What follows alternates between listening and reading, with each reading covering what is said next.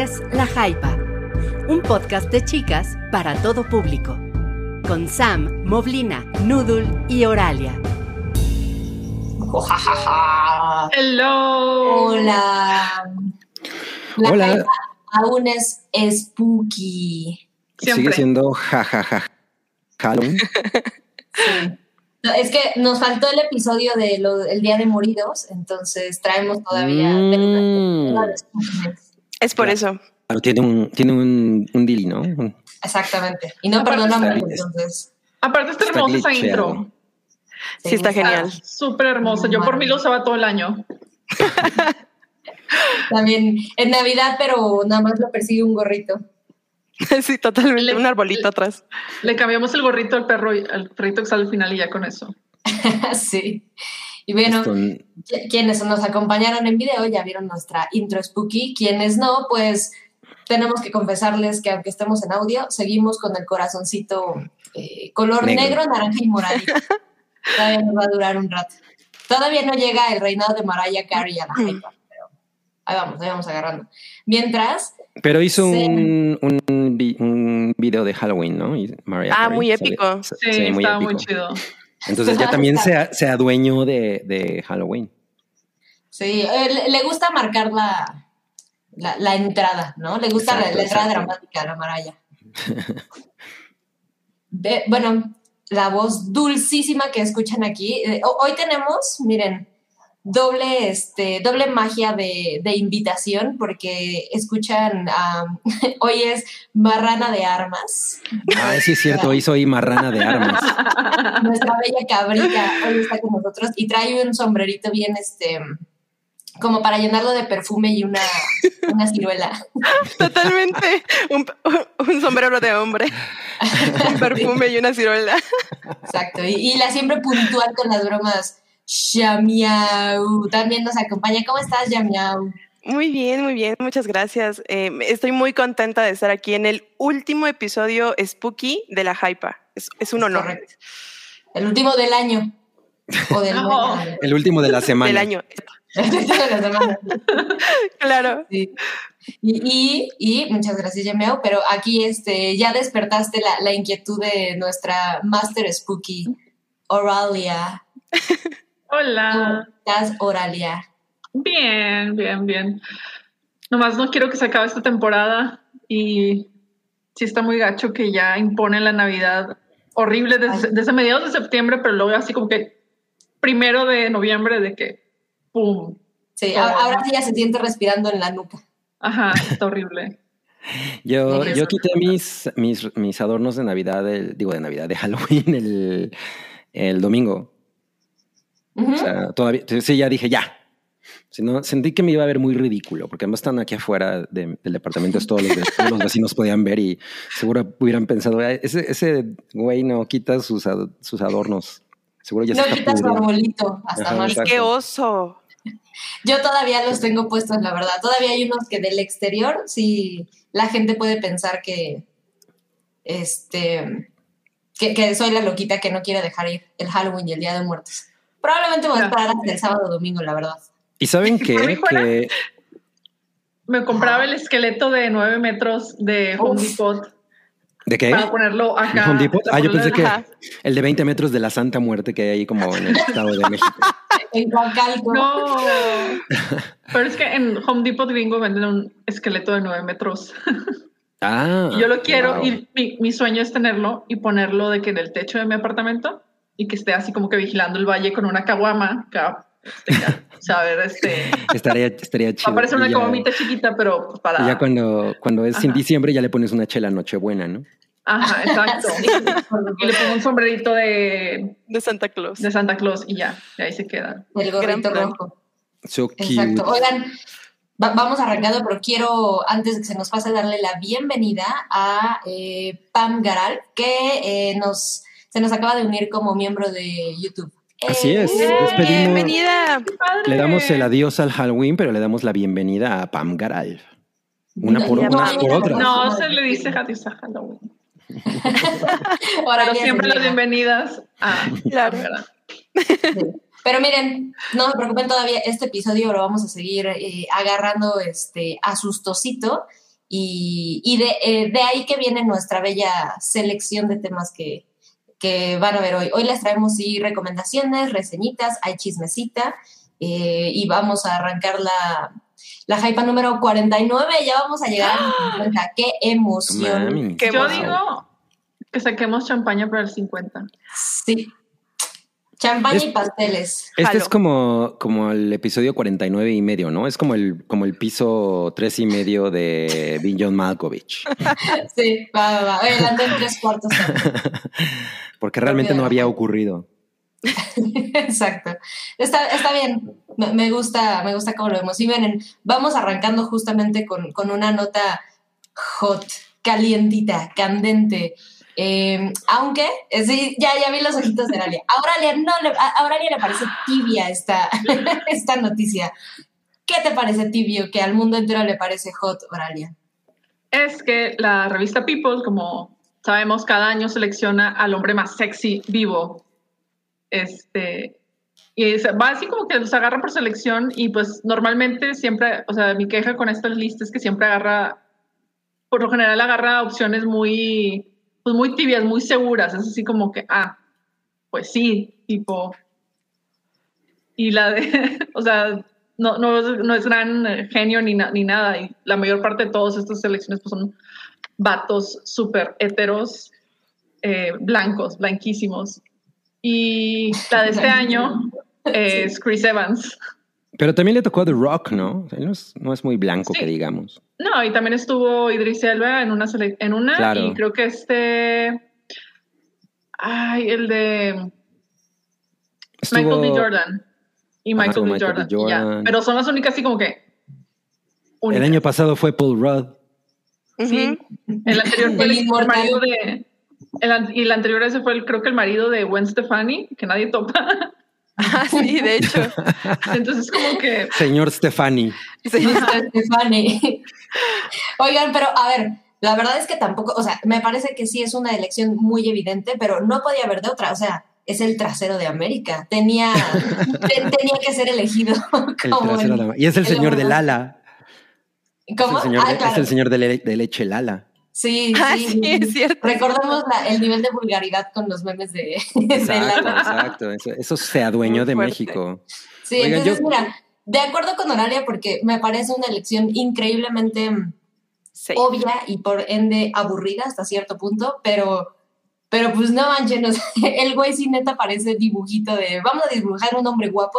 Es, lo que pasa un poco también con este... Eh, ay, Henry Cavill, ¿no? Es así son perfectamente hermosos, o sea, está muy cañón poder debatirle ahí en, su belleza. Bueno, pero yo creo, que, Chris Evans es mejor actor que Henry Cavill. Eso sí, se lo lleva de calle. Ay, sí. sí. No, no lo sé.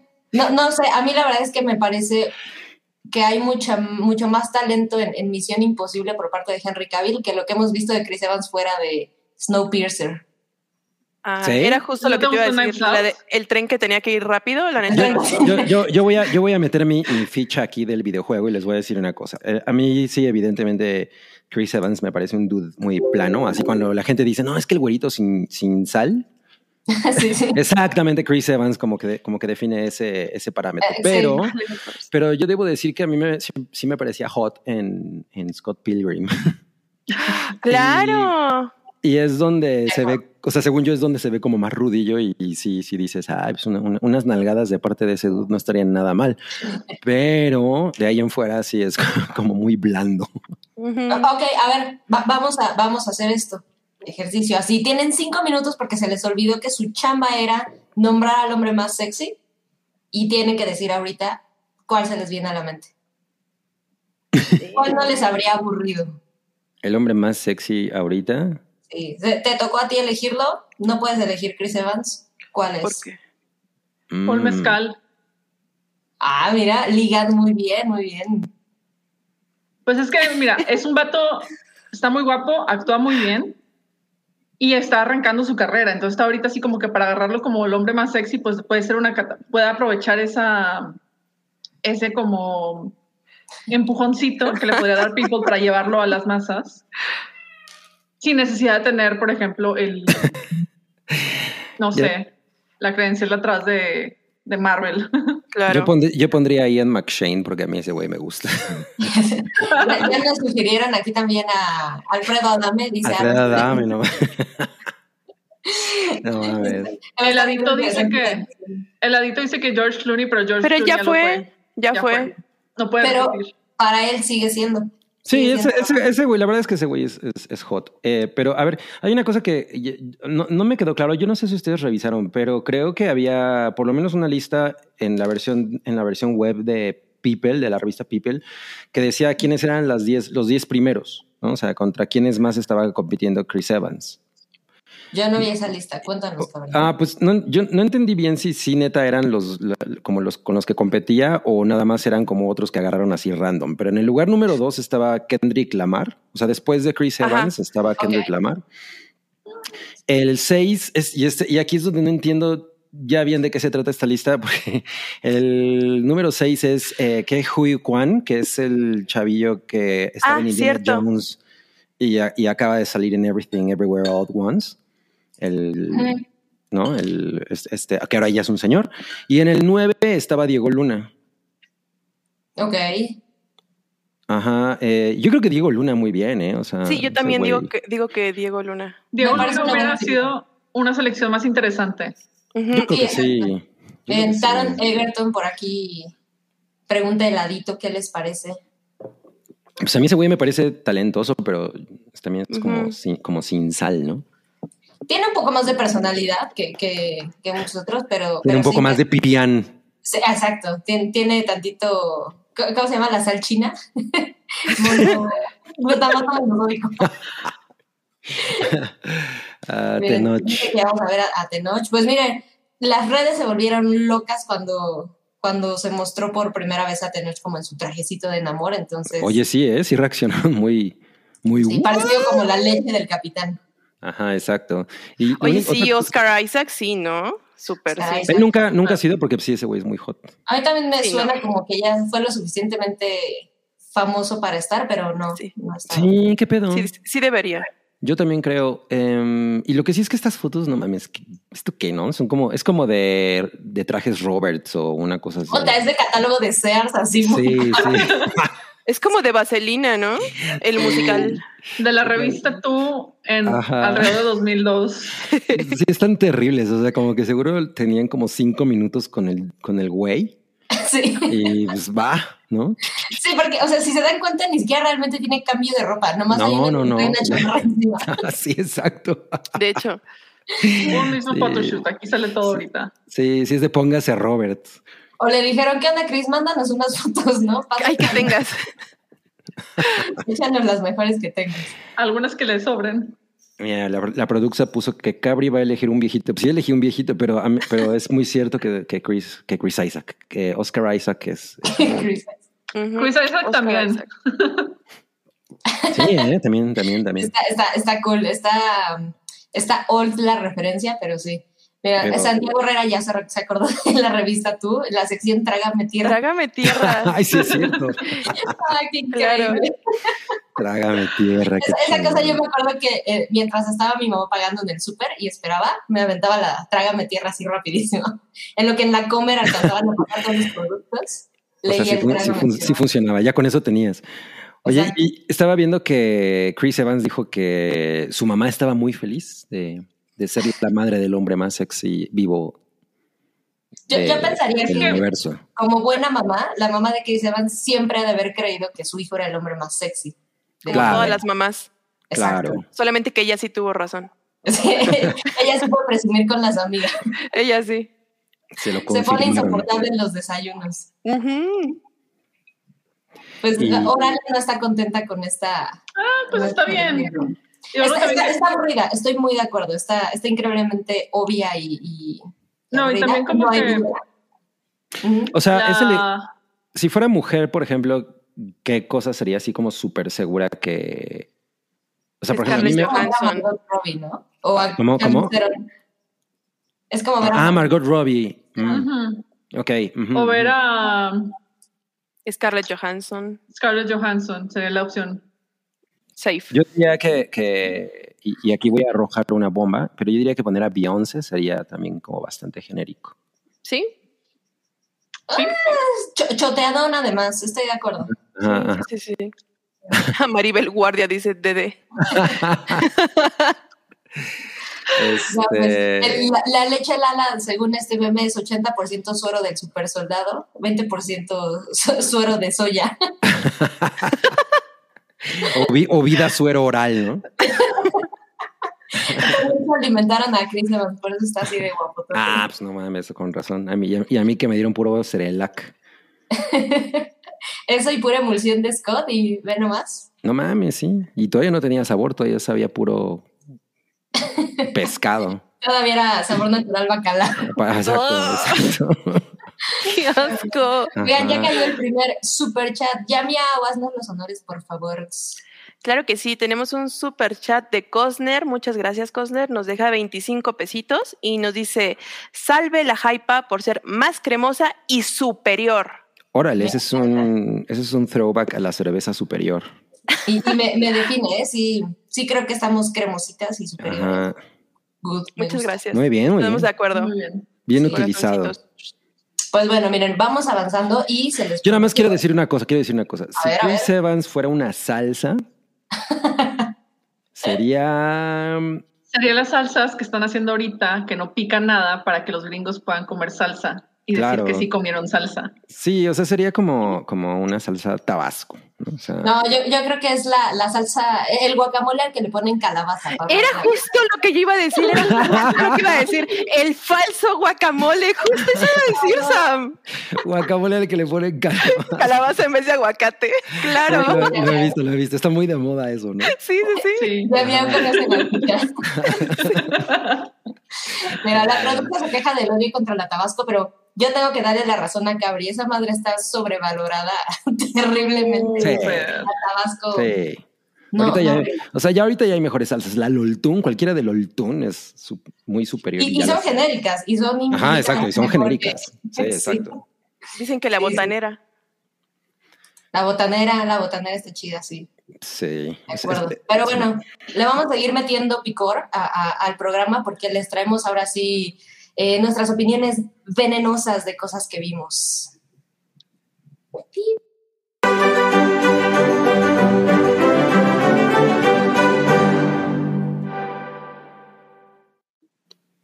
La verdad es que no sé qué tan venenosas estén su- sus opiniones, pero están, están densas las, las cosas que se vieron. Están este, eh, de, de temas delicados y como pueden ver en esta, por ejemplo, los porcentajes son una cosa extrañísimamente dispar.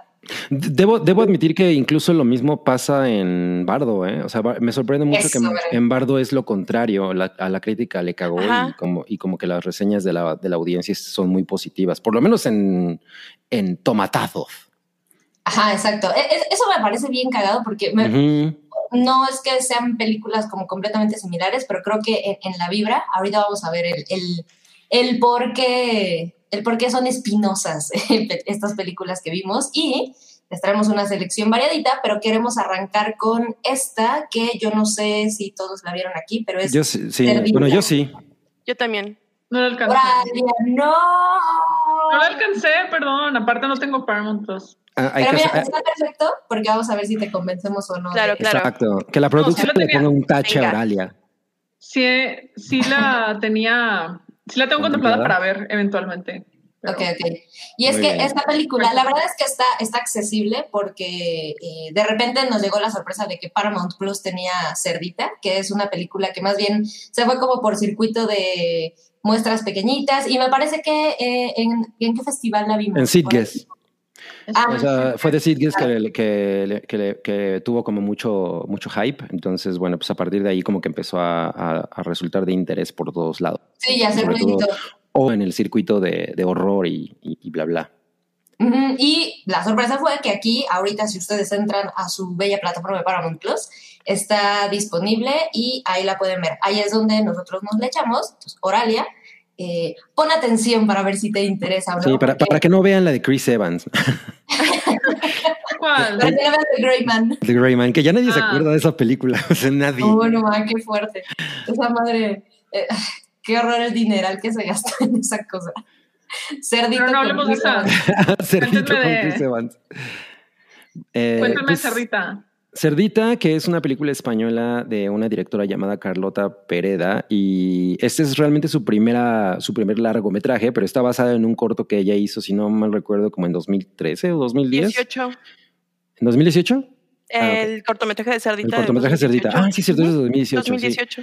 Eh, y tiene otros dos cortometrajes, pero bueno, esta fue la, esta es la- su primera película ya en forma y como habíamos dicho empezó a hacer como mucho ruido eh, en, en diferentes circuitos como de horror y, bla bla, ¿no? Entonces ahorita pues ya, yo le tenía un- unas ganas muy cabronas. También algo bien interesante es que este, mm, la, la directora eh, eh, Carlota Pereda es la primera mujer en dirigir una película de terror en España. Entonces eso también es como algo bien, bien importante este, que mencionar. La película, como ya mencionó Cabri, está basada en el cortometraje de 2018 del mismo nombre. Ese lo pueden encontrar, de hecho, en YouTube, por si no tienen acceso a Paramount Plus, pueden ver el Por cortometraje. lo menos el de- cortometraje. exacto. Exactamente, o sea, es como la esencia, pero obviamente el largometraje pues extiende mucho más la historia, ¿no? Eh, está interpretado por la misma actriz que hizo el, el cortometraje, se llama, la actriz se Laura llama Laura Galán. Quien al momento de interpretar el personaje de, de Cerdita tenía 30 años, entonces está súper cabrón como, o sea, ella lo hace excelente, lo hace muy, muy bien este, interpretando al personaje. Eh, también se van a encontrar con que la película está grabada en un formato de cuatro tercios. Eh. Y pues, obviamente la, la- la directora comenta que pues quería que sus personajes quedaran completamente encuadrados y que se sintiera esa atmósfera como de, como de tensión, como de agobio para hacer como una atmósfera más, pues sí, más tensa, ¿no? Eh, es una película que yo siento que más que horror es un slasher. Más, es, Sí, para mí yo es diría un que slasher. eh, creo que es mucho un drama con tintes de slasher, ¿no? O sea, con tintes, sí. Pero en, pero es, en, es- es un favor, ¿eh? Incluso. De hecho. Sí, por- porque realmente el, el, la- el tuétano de la película, pues es el, el- Pues obvio, todos los conflictos que le generan a esta chica, a esta Sara, que es el nombre del personaje, tener sobrepeso, ¿no? En una comunidad muy pequeña, eh, en la que es súper buleada por, por un grupo de compañeritas que, pues obviamente son guapas, etcétera. Eh, y a mí la verdad es que la primera hora de la película me parece muy chingona. O sea, Sí. Neta estaba disfrutándola así como, güey, este es el tipo de cosas que me gusta un chingo ver y que se nota Sí. que hay un cariño muy grande de por todos los participantes eh, que le tienen hacia los, a los personajes, ¿no? Sobre todo el de Sí. Sara y el de la mamá, que también la mamá está fabulosa. Ah, y, sí, un- sí. y una cosa que es muy sorprendente del personaje de Sara es que realmente sus diálogos son muy pocos, o sea, Sí, pocos, pocos, pocos, y la cámara todo el tiempo está sobre de ella. Entonces, sostener una película de esta duración, eh, siendo el personaje principal y ni siquiera prácticamente hablando, Sí. eh, a, mí me, a mí me pareció realmente cabrón en términos de dirección y en términos de, de- de interpretación de este amor. Sí, a mí, yo la verdad es que rescato un poquito lo que, lo que comenta Sergio, ahorita entramos eh, más, a detalle, pero dice Sergio Arroyo. A mí Cerdita me pareció un poco rara, como que no se pone de acuerdo la historia que quiere contar. No, no necesariamente creo que en la historia, pero sí me dio una idea como, la verdad es que yo no he visto el corto y empiezo a creer que es algo que debe funcionar muy, muy bien en corto y que se les fue por ahí medio un balazo en el pie al hacerlo largometraje porque Yo también creo eso. Ujú. Sí, hay, hay cosas que creo que valen mucho la pena y de repente tiene una cosa muy genial que raya con la comedia, eh, este, este como humor increíblemente oscuro que, que te incomoda reírte, pero, pero la situación está siendo cagada hasta cierto punto, de, de- de la mano con cosas dolorosísimas, o sea, la verdad es que hay, hay escenas que duelen un buen y, y sobre todo ves como ella como, como actriz y protagonista, otra vez, justo como dice Cabri, no habla muchísimo, y sin embargo, pues to- todo lo que le está sucediendo te lo transmite completamente. Y eso también le suma al personaje. Es, es alguien que es el foco completamente de la historia y su voz se siente que pesa muy, muy poco, ¿no? O sea, incluso cuando quiere hablar tiene que gritar para ver si, si la llegan a escuchar. Y todo Sí. eso me parece muy increíble, pero creo que se termina diluyendo en... sí. Y no es que sea larga la película, es una hora cuarenta, Una 40, ajá. ujú, pero se va diluyendo, ¿saben? Y, Ah, yo y tengo que hablar decir una cosa. de terror se queda corto. Ajá. Te, te les tengo que, que preguntar algo. ¿La pudieron ver sin subtítulos? Me costó Sí. trabajo. Yo No sí la vi sin mames. subtítulos. Yo, yo, creo, yo, creo que, yo creo que hay que verla con subtítulos porque no mames, yo no le entiendo un carajo a esta morra. Nada. Sí, y además tiene muchos, ¿no? Que, que, que pasa también en el cine mexicano, ¿no? Pero el sonido no es el mejor. eh, y entonces Sí. Eso más eh, sumado como a una cuestión que quieren darle muy real de cómo hablan los personajes y ella incluso balbucea un poquitín cuando habla porque el chiste es, pues es alguien Sí. que, que no está tan segura de alzar su voz.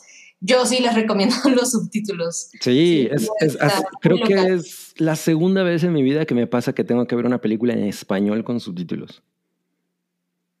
No, no Está, sí. cuál fue la anterior, pero, pero sí me estaba desesperando no entender lo que, o sea, algunas de las cosas que, sobre todo ella dice, porque como número uno, como, como, como bien mencionas, lo dice eh, como muy tácitamente y al mismo tiempo el sonido no es el mejor, ¿no? Entonces, el, el- el conjunto es como muy difícil seguir en la pista, ¿no? Y al principio me parecía que era como muy cagado porque era parte de la personalidad del personaje, pero de pronto si dice tan poco y hay tanta información de su parte, también cuesta mucho trabajo hilar, ¿no? Sí, sí, de acuerdo. Mira, dice la producción que le pasó con, con una de Almodóvar. También. Suele pasar. Exacto.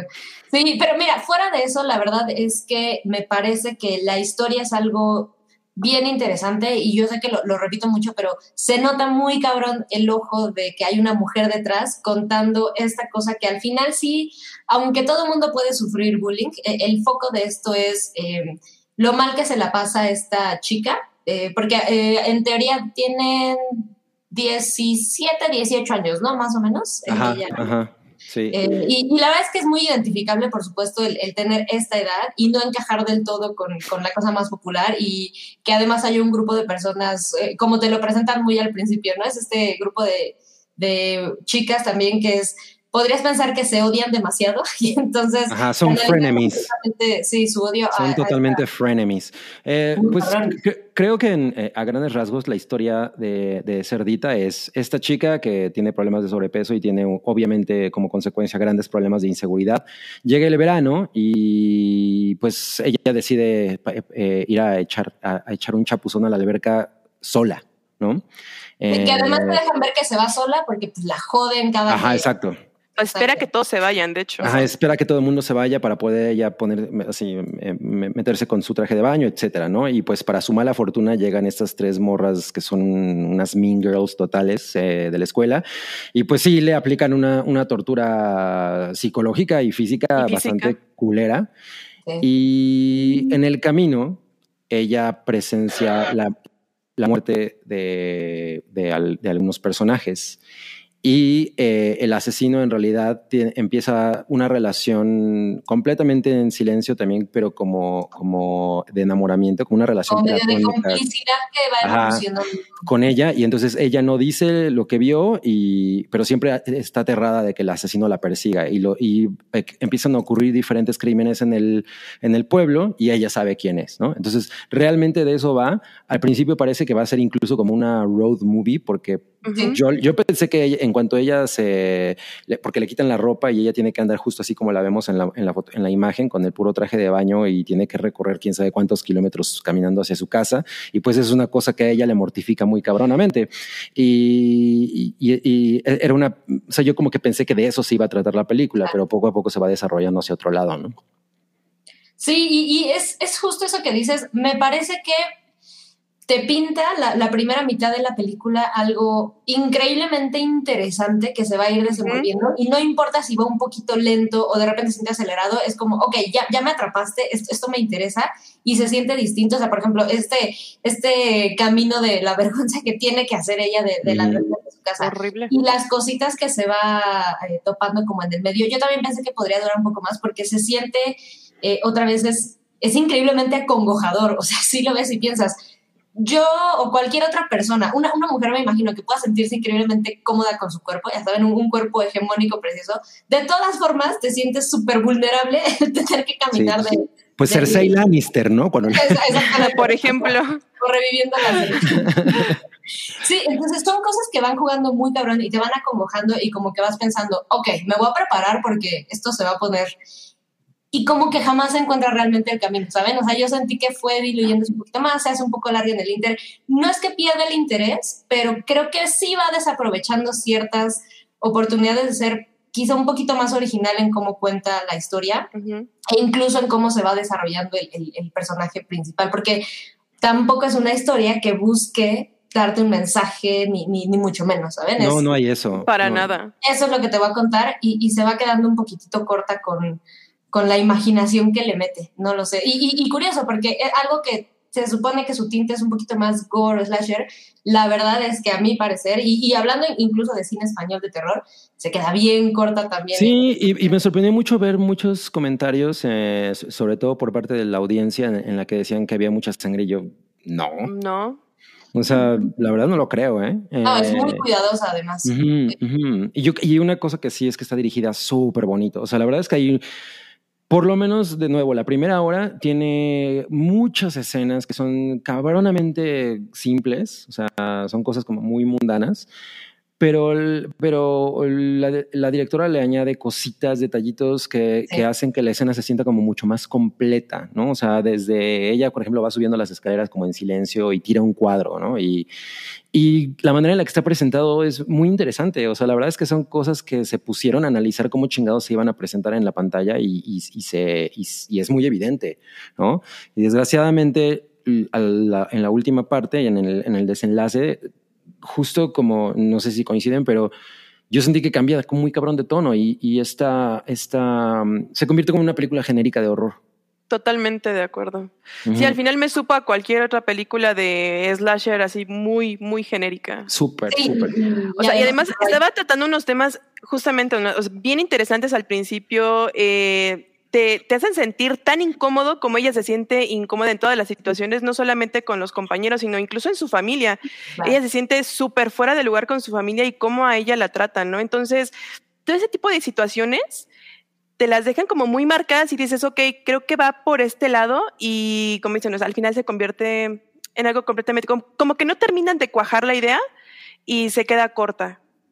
Y Sí, sí, a, mí, a mí me dejó como, ah, porque además parece que le sobra tiempo, pero luego como que le falta tiempo para llegar a, ciertos lugares. Sí, sí, me parece que no le hace tan bien eh, esta adaptación desde el corto, les digo, yo no lo he visto, pero creo que podría funcionar mejor, sin quitar la verdad que vale la pena, o sea, es una película. Sí, no, indu- sí, indudablemente. Indudablemente, o sea, porque esta morra lo hace muy cabrón. O sea, Mucho, la verdad es que sí. yo sí estaba así como, güey, qué chingón ver a una, una persona que tiene esa capacidad y que, y que la directora confíe tanto en su actriz, ¿no? O sea, y no, y no haya prácticamente momento en, en la película en la que no esté ella en pantalla. Y, y por otro lado, las interacciones que tiene con la mamá son increíbles porque la mamá es un personaje horrible. O sea. Ay, es un personaje bien real. sí, cabrón, cabrón. O sea, pero, O pero es una persona que dices, no mames, lo quiero gritar, ¿no? O sea, pinche Ajá, que- sí, sí, sí, sí, sí, sí, totalmente. Es totalmente. maravilloso y la actriz lo hace cabrón y hay cosas que dice que son así de vete a la chingada, qué divertido está, no mames. O sea, la verdad es que yo me la pasé muy, muy bien con, con, con, con, con ellas dos, la neta. Sí, Igual. sí, totalmente. Sí, es algo que yo creo que vale la pena, les digo, como por absolutamente todo lo demás. La historia no es que se quede corta, pero eh, pues no es, o sea, hay, hay una cosita ahí como de la mitad en adelante que ya no saben qué hacer, sin echarla a perder para nada. O sea, me parece que es algo que definitivamente sí vale la pena. Eh, pero yo sí les recomendaría, si, si buscan esta como eh, la onda del terror y el gore, yo les diría con precaución porque a veces que no lo hay y, y- y Ujú. yo también le entré con como el ruidito de que estaba sangrienta y no es que le reste o lo necesite, pero es una mentira porque no, no está sangrienta. Exacto, no va por ahí. Sí, sí, no. Nada más una aclaración, dije que el formato era cuatro tercios y es tres cuartos, perdónenme. A veces tengo un poquito de dislexia, pero era nada más la aclaración. Me entendió, no, no problema. Pero bueno, he ahí, Cerdita, decían, este, ¿cuántos cochinitos o trompitos? ¿Cuatro tercios? ¿Cuántos le dan? La verdad es que yo sí le daría sus tres y medio. Yo le doy también tres, yo, eso sí, así la califiqué en Letterboxd. Tres y medio tacos de buche. ok, me gusta, me gusta, de trompita. De trompita. Uy, sí, la trompa. Fuck yeah. Pero bueno, si gustan, échenle un ojito, la verdad es que definitivamente vale la pena. Ahí Vale la pena. Oralia, ha- haznos, haznos el favor de ahí, échatela y luego nos comentas qué opinas, pero este, traemos más cositas espinosas que contarles. Sí, yo no la he visto, pero necesito saber quién de ustedes se echó bardo. Ah, pues Oralia. Esa sí la vio Oralia. Los demás no Eh. hicimos la tarea. Los demás vimos cerdita. Le- les de Sí. mes. Ok, pues Oralia, Oralia nos va a platicar qué tan, Pues qué, qué tan reclamada o no va a estar Bardo. Ay, pues miren. Voy a empezar que la vi en IMAX. o sea, sí, la estaba esperando. Wow. Dado el tuvo de que estreno en cine, fue de que, bueno, déjame aprovecho, porque la verdad, Iñárritu, si hay algo que lo que sí le reconozco, cabrón, es que tiene un control de cámara y creación de secuencias muy, muy chingones Sí. para ver en cines. Entonces, eso sí vale la pena, me va- valió mucho la pena verlo en pantalla, esa pantalla gigantesca. Aparte, me- a mí que la sala estuvo súper vacía. Bueno, no estaba tan vacía, había otras como cuatro personas aparte de mi pareja y yo, pero estuvo muy cool verla. No le desquitaron a, a la luz en, en el Cinepolis. Eh, y pues miren, esta es una película muy, muy... Ay, es que es un, es un desmadre, es mucho ruido. O sea, la película, o sea, la película Bardo, falsa crónica de unas cuantas verdades, es una película eh, semi-autobiográfica del director, donde presenta a un personaje que es un periodista slash documentalista que estuvo exiliado en México, fuera de México mucho tiempo y luego regresa a Ciudad de México y se reencuentra con fantasmas y con cosas y demás. Y, pues es un... Va a haber una fiesta enorme respecto a su obra. Este, hay mucho discurso alrededor de eh, sobre la migración, qué es lo que implica migrar, que es este, tanto de la manera correcta, así con buena, eh, saliéndose bien en comparación también con las que se van por necesidad, habla sobre, eh, pues, qué es lo que, ah, pues ya ves que Iñárritu también así como que tiende de que a, hablarle a sus críticos y decirles que él es mucho más listo que ellos porque ya sabe qué es lo que le van a decir, entonces te presenta un personaje que hace eso. Son ustedes. Ajá, entonces muchas de las críticas que, que por ejemplo le hicieron en Europa, en los festivales, en Venecia y en, este, y en otro, no me acuerdo qué otro festival europeo también la destrozaron, pues es precisamente por eso, porque el vato pues quiere demostrar todo el tiempo que es un ser, que es un tipo súper chingón, súper brillante y que se la sabe todas y es súper intelectual, ¿sabes? O sea, no hay manera en que me ganes a mí en un discurso. Ok. Pero fuera de todo eso, al centro de esta película, muy, muy, muy en el centro, así como que muy, muy, muy en el centro, ah, es una historia sobre duelo, sobre pérdida, una pérdida muy grave y muy fuerte que sufrió, que sufre el personaje y que pues te da a entender que Iñárritu también sufrió. Sé por chismes por ahí que sí tuvo una pérdida muy grande familiar y la trata en esta, en esta película de una manera muy hermosa, muy bonita y que sí lo plantea, sí lo, y es muy ingenioso también, así como plantea esta pérdida muy cabrona fa- familiar y cómo le afecta y cómo eso es el detonante para muchas de las decisiones que tomó en su vida. Entonces, sí, es una película, es que es un... Ay, no, es que luego, este, luego ayer también fui al cine y me colé tantito a la sala para ver un pedacito otra vez, porque pues está así como, bueno, a ver qué, qué hay, porque tiene una secuencia maravillosa que dura como unos, ¿qué será? Unos 10, 15 minutos, Wow. si no es que más, donde te presenta una fiesta en un sindicato y se, está increíble, pero también hay muchas otras cosas. Y también otra, o sea, siento que mucho del problema de esta película y por lo cual a mucha gente, o sea, por ejemplo, mucha gente que sé que le encanta, es súper, súper chilanga. Ok. Y sé que a mucha gente, a la, o sea, a la ciu- a la gente de Ciudad de México le fascina, y le- o sea, o la ama o la odia por, porque es una película sobre Ciudad de México también. Entonces es una historia de Ciudad de México. Roma. Ajá, sí, es su versión de, de Roma, pero este, y mi pedo también con esta película es que trata de plantear una uniformidad de lo que es ser mexicano. Dentro de todas las mil cosas que tratan, también se enfoca en, es que esto es ser mexicano. Y cita a Bartra, y cita a Paz, y cita a todos los intelectuales de mediados del siglo XX con cosas que, pues, güey, ya no, ya no son ya no son vigentes, ya no, o sea, es como que llevamos los últimos cinco años fácil, si no es que más, hablando que pues la lo mexicano no es una sola nación, sino son muchísimas, muchas percepciones y muchas cosas diferentes. Ser mexicano es muy diferente serlo siendo hombre que siendo mujer, es muy diferente siéndolo eh, en el norte que en el sur, que en el centro, que en frontera incluso.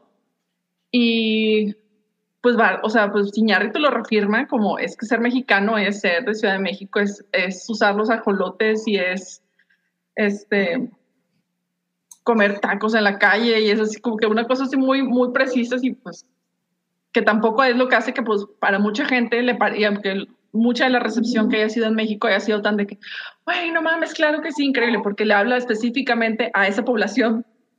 Claro. Así como que, por un lado, y pues es, les digo, es una mezcla muy, muy grande, así como que son muchas cosas, como que en los últimos años eh, estuvo así como dándole vueltas a muchísimos temas y muchísimas cosas y se enfoca en cientos, cientos de cosas al mismo tiempo.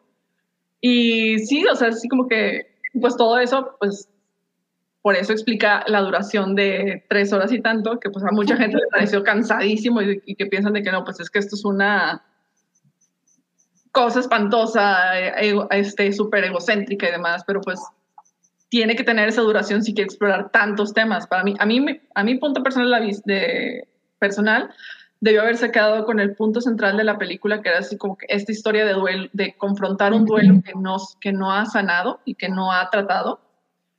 Y si hubiera enfocado en eso, mira, hubiera sido una pinche joya maravillosa, increíble, descomunal pero también quiero hablar de muchas otras cosas que no necesariamente son vigentes ni son, pues, vaya con lo que cualquiera se pueda conectar. Entonces, o sea, es que trata de ser muy universal. Sí, sí. Al ser demasiado, y al hacerlo tan, tanto universal, hace que se pierdan muchas cosas. Mm. Mientras reafirma nociones de mexicanidad que pues ya son, que no son vigentes o que ya no se aplican a una porcentaje muy, muy pequeño de la gente. Y los pedazos de las, de, en que se sale la Ciudad de México, pues es para mostrarte zonas prácticamente inhabitadas del, de, de, los países. Creo que es, en los, se van a la, creo que es a La Paz, en Baja California, y luego te presenta un desierto abierto enorme, bellísimo, que hasta los créditos finales sabemos que es San Luis Potosí. Y ya, es todo. Y no sé, está, bien, o sea, está, está cool. Y si me, dejó, pensando en muchas cosas, okay. pero sí es de que hmm, está, está, interesante. Yo, yo, sé que quizá esta pregunta no está tan complicada porque creo que a Salchi se la hicieron justamente reseñando en el pero ¿Bardo es mejor que Birdman?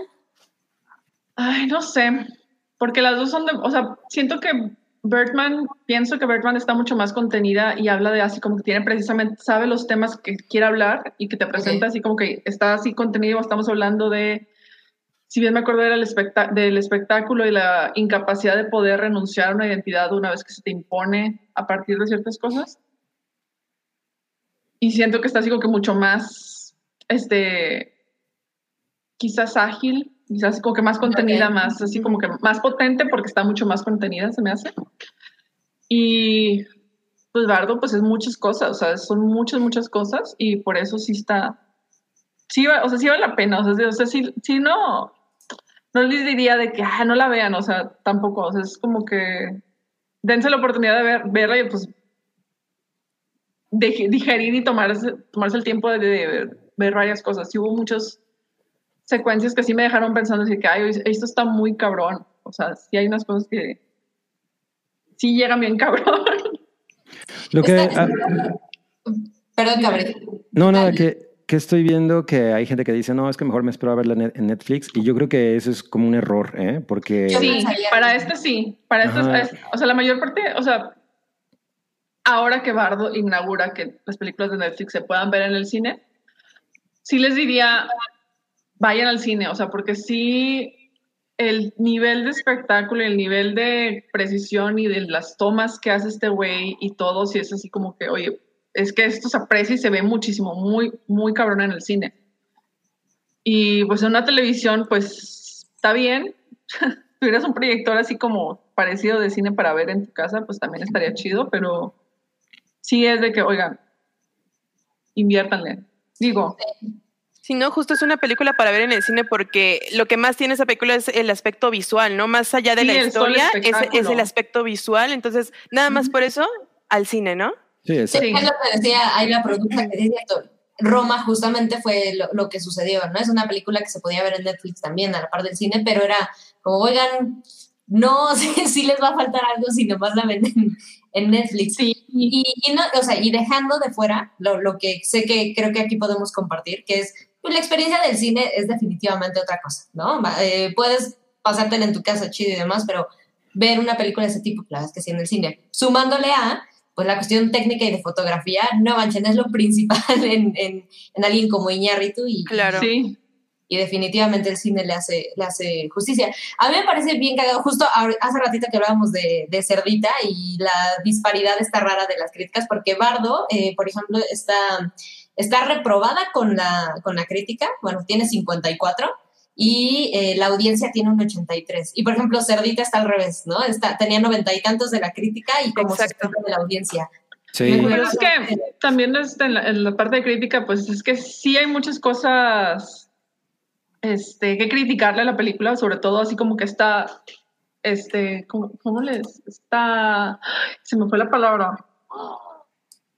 Sober, esta soberbia de Iñárritu. O sea, es la película sí, o sea, si lo ves así como lectura de este es el director hablándome a mí directamente, sí, es una, es una cosa muy, muy soberbia, pero tiene muchas cosas y muchos detalles que se pierden por toda la gran, se pueden perder por toda la grandiosidad, pero que, por ejemplo, yo me quedo con que es una historia de duelo y de la incapacidad de no saber qué hacer con él.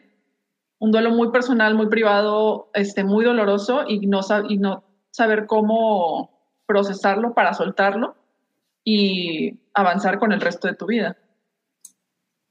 Qué cabrón. O sea, de eso es a lo que me quedo. Mucha gente se queda con, ah, no, es que, wow, lo mexicano, lo, lo que es ser mexicano, lo que no es ser mexicano. Por ejemplo, también he leído muchos críticos estadounidenses, latinos, que la adoraron y es de que no, esto es una Wow. pinche joya, así de que...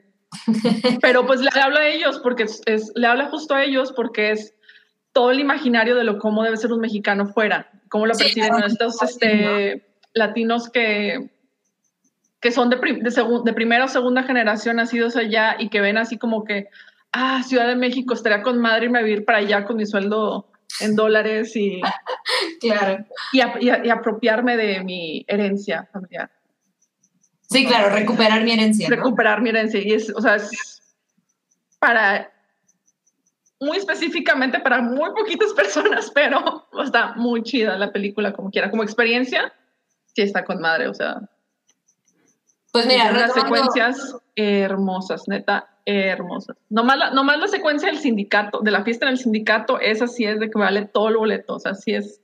Ok. Ya cuando lleguen a eso van a decir de que. No, van a, van a hacer el meme de Max Mikkelsen de joder, esto es cine. Qué chingón. Sí, es, es lo que nos estaba comentando ahorita la producción, porque decía, y, y es lo que te iba a preguntar, Oralia, creo que podría acercarse un poquito a, creo que es comparable con el fenómeno Roma, eh, en el sentido de, es, es una película, es, es cine, es arte, pero que Netflix por ahí te dice, mira, lo puedes ver acá, porque, por ejemplo, nos estaba recordando que cuando lanzaron Roma, que había por ahí hasta un PDF para, para poder darle a la configuración de tu tele y que la pudieras ver como debías, lo cual parece demasiado cuando pues vea una sala de cine, ¿verdad? Pero bueno, experiencias distintas.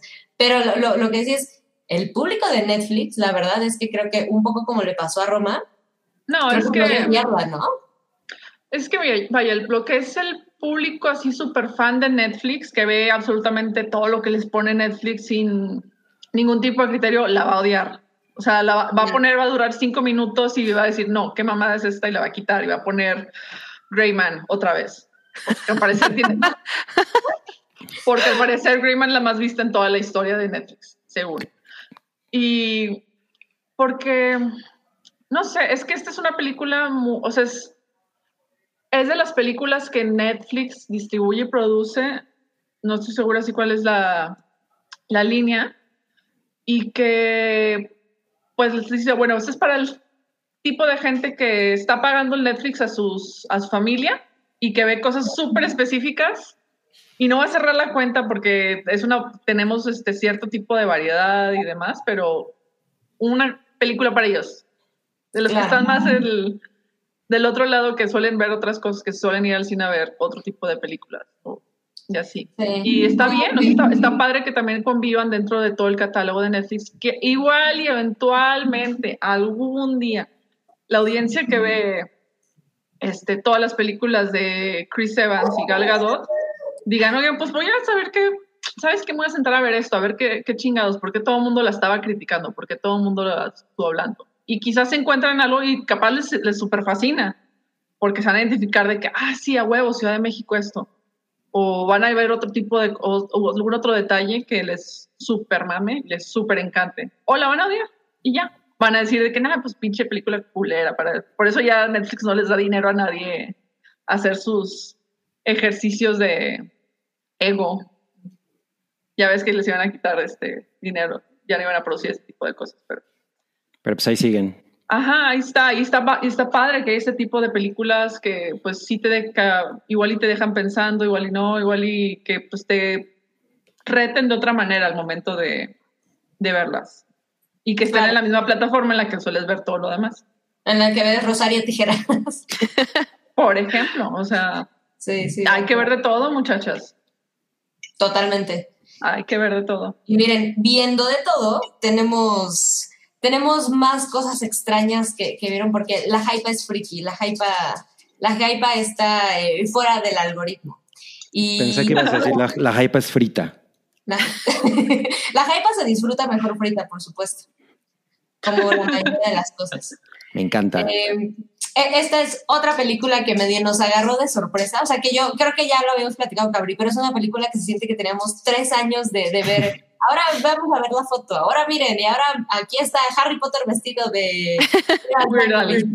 claro, claro. Y de repente nos dijeron, ok, ya la pueden ver. Eh, lo cual es curioso porque We're the Al Yankovic Story, eh, que es el título de la película, está como exclusiva para The Roku Channel, ¿no? que es este canal que pueden ver si tienen un dispositivo Roku. Roku. Que yo me enteré de la existencia de que Roku tenía como producciones originales por esta película. Todas, todas nos enteramos así de la nada, de que prende el Roku y de que fondo de pantalla, este, sí. Daniel Radcliffe vestido de Weird Al. De Weird Al Yankovic. Y de que vela gratis ahora, es que, ¿qué? qué momento. Por... Exacto, sí, además gratis, ahí está, sí, disfrútenla. Ahora, yo no tengo un Roku, pero quiero saber si alguno de ustedes se la, se la echó. Sí, pues yo la vi. Todavía no. Ay, muy bien, ya ¿Na, ¿Nadie más la vio? ¿Nadie más la vio? Yo, yo la vi. Ah, ah, ok, yo dije, pero no, no habíamos quedado que, que más personas la habían visto. Ah, eh, no, pues muy bien. Cuéntenos, por favor. Pues miren, We're the Al Yankovic Story es una película que dura una hora 48 y pues eh, se ha vendido, más bien creo que es lo que pensábamos que era una, una biografía de Weird Al Yankovic, este pues músico norteamericano que en realidad se ha hecho muy famoso por hacer parodias de películas, de canciones famosas, perdón, de, uh -huh. sobre todo de éxitos pop, ¿no? Eh, pero no es realmente un, o sea, como una biografía en forma, es más bien una parodia de su, de su vida, ¿no? O sea, y es Exacto. completamente la, el tono que pues iba, iba a tomar, ¿no? Siendo una producción de él mismo, de Weird, de Weird Al Yankovic. Eh, y pues la verdad es que, híjole, yo creo que sí es muy necesario conocer eh, elementos de la vida de este dude y, por, y quién es, o sea, por, por, uh -huh. por, qué es, quién es y cuál es su significado dentro de la cultura pop, porque está llena de referencias a eso y la, y la película se ríe del, de de la industria de la música y se ríe de la vida de Weird Al Yankovic y si tú no tienes, si tú no conoces esas, esos elementos y, y, no tienes esas referencias, pues obviamente no te va a parecer graciosa, va a, una, va, va a ser una absoluta pendejada, ¿no? Claro. Yo, yo de alguna manera me recordó eh, a, a, Spinal Tap, ¿no? O sea, no es un mockumentary, es más bien una mock biography, un mock biopic, pero siento que tiene como esa cosa de, de, de, de ref, referencial de cómo funciona la industria de la música, que incluso es lo mismo que pasa con la, de, con la película de horror de, de, este, de los Foo Fighters. Fighters. Ajá.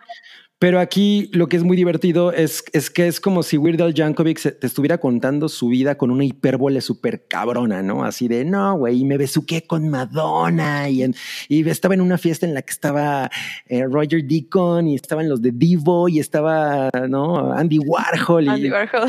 entonces Dalí. es, ajá, y es una cosa muy cagada que a la mera hora mm, tiene muy, tiene datos sueltos de, sobre, la, sobre la realidad de, de cómo fue la vida de Weird Al Yankovic, pero son cosas como muy superficiales, ¿no? Al final acaba siendo una absoluta, un absoluto desmadre, pero es muy encantadora. Y este güey lo hace cabrón. Sí, está muy, muy divertida. A mí lo que me pasó es que por lo general yo no veo como trailers de películas ni me entero mucho de, de lo que voy a ver, entonces llegué a ver esta película sin, sin ninguna referencia, ¿no?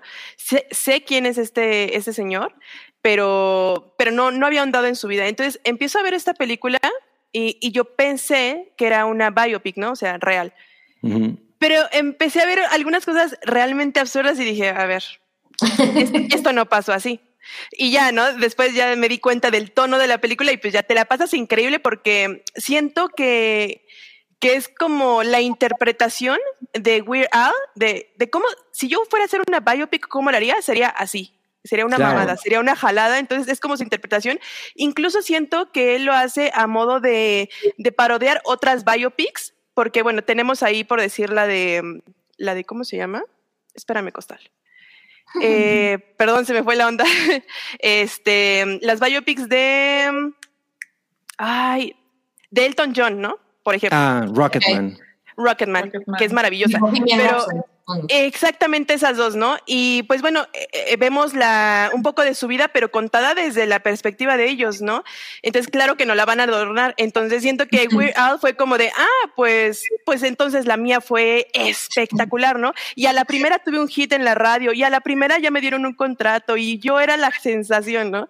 Entonces, Ok. es como, como una burla a cómo la gente eh, cuenta sus biopics, ¿no? Cómo se adornan, cómo, pero él lo hace muy exagerado.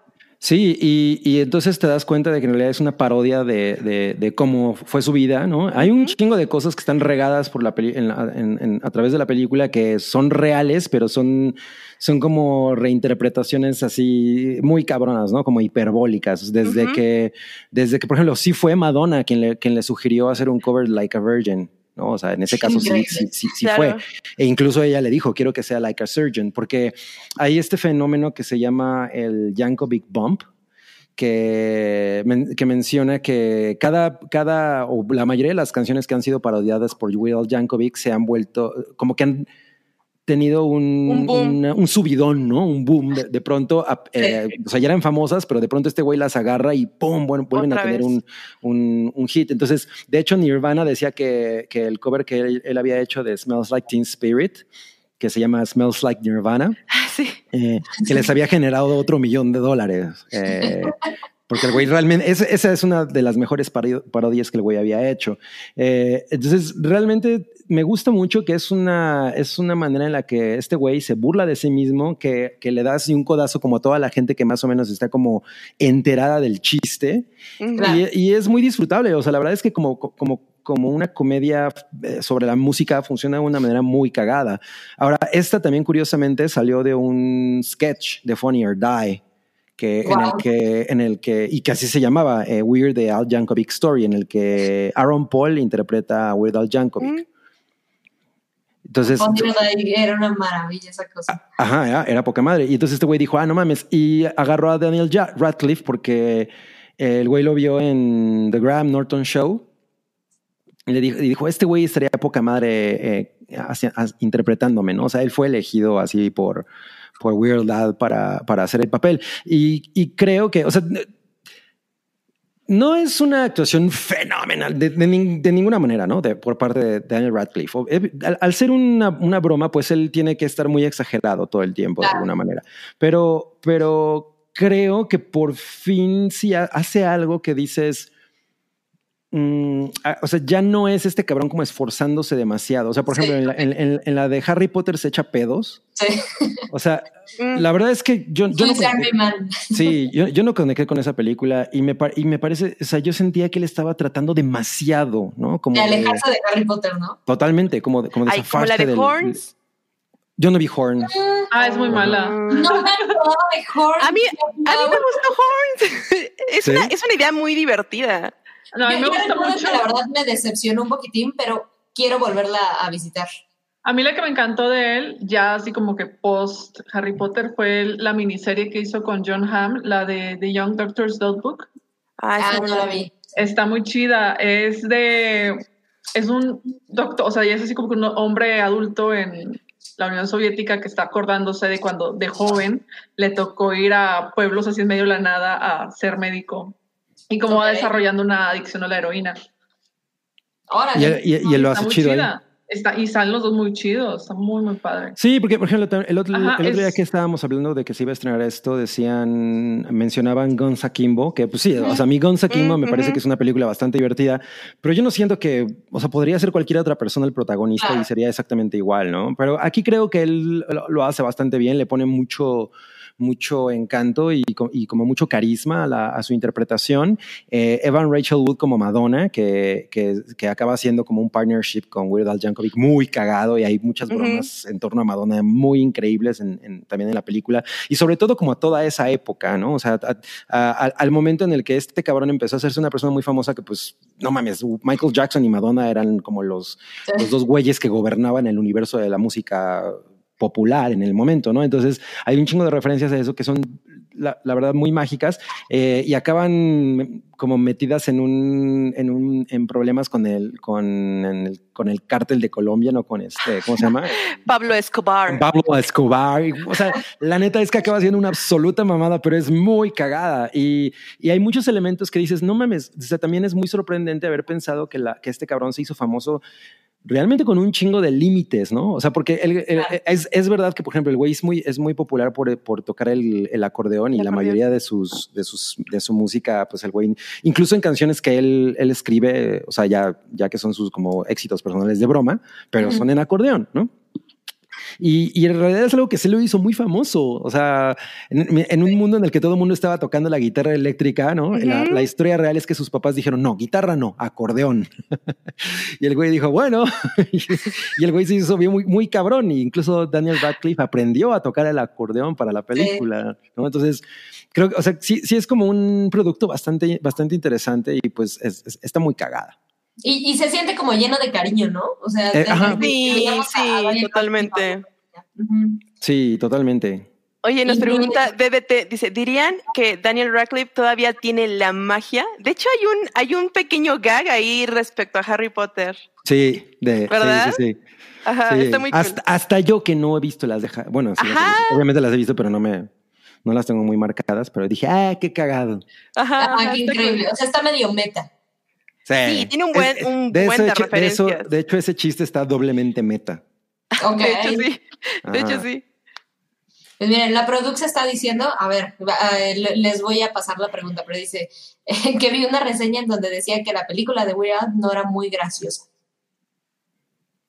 Pero ¿Quién- ustedes pero- Me dicen, imagino, me imagino debe ser por lo que dice este Cabri, ¿no? Que si no conoces así como que súper bien la historia y si no, quién, Sí, si no sabes quién es este vato, pues no sabes qué Exacto. Yo creo eso que- yo creo que eso, por ejemplo, es mi reserva para verla, porque en realidad lo topo así como que por parodias y sé que está ahí, pero no sé Sí, nada de él. Entonces sí. es como que voy a aventarme una biopic que no es biopic, que se burla de todo, pero es así como que Ajá, eso es un chiste entre como que- cuates. Ajá. O sea, el tema es que es un chiste Sí. entre cuates, ¿no? O sea, yo y- que no conozco tanto de la historia de este señor, o sea, te digo, o sea, yo creo que lo mismo que tú, sé quién es, sé lo que hace, pero no, no sabía más de su historia y la disfruté, o sea, siento que no necesitas conocerte la vida de este señor ni todos sus éxitos para disfrutarla.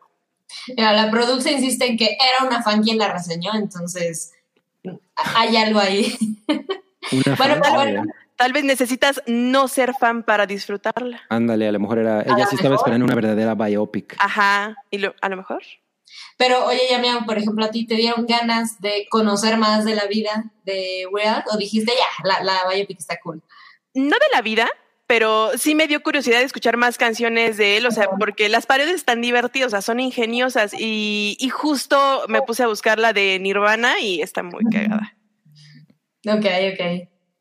Entonces, sí, Pues nada verdad más es que sí, sí, sí es algo a lo, a lo que le, le quiero entrar, pero sin tener Roku. No, Pronto- no hay cómo. Ah.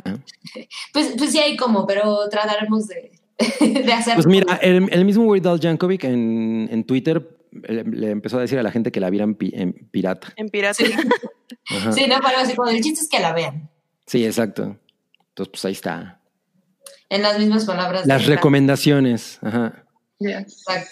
De The Man Pues esa- esas son nuestras recomendaciones y no tan recomendaciones, pero eh, le voy a pedir a la producción que nos diga si tenemos superchats atrasados. Creo que sí, Sí tenemos. tenemos. Me da la ansiedad, ¿saben? Miren, Carlos Bolán, el, el cacas, nos dejó 100 besos. Muchas gracias, Carlos. Saludos, Carlos. Y dice, saludos, bandera. En lo que chambeaba, actualicé al perrito que les quiere mucho. Se los mandé por el Twitter. Ah. ¡Ay, muchas gracias, Carlos! Ah, Te agradecemos por haber hecho el espacio mientras trabajabas. Gracias, Carlos. Le dedicaste el tiempo a algo importante. Muy bien. Gracias. gracias, gracias por el superchat. Y a ver, tenemos otro superchat por ahí.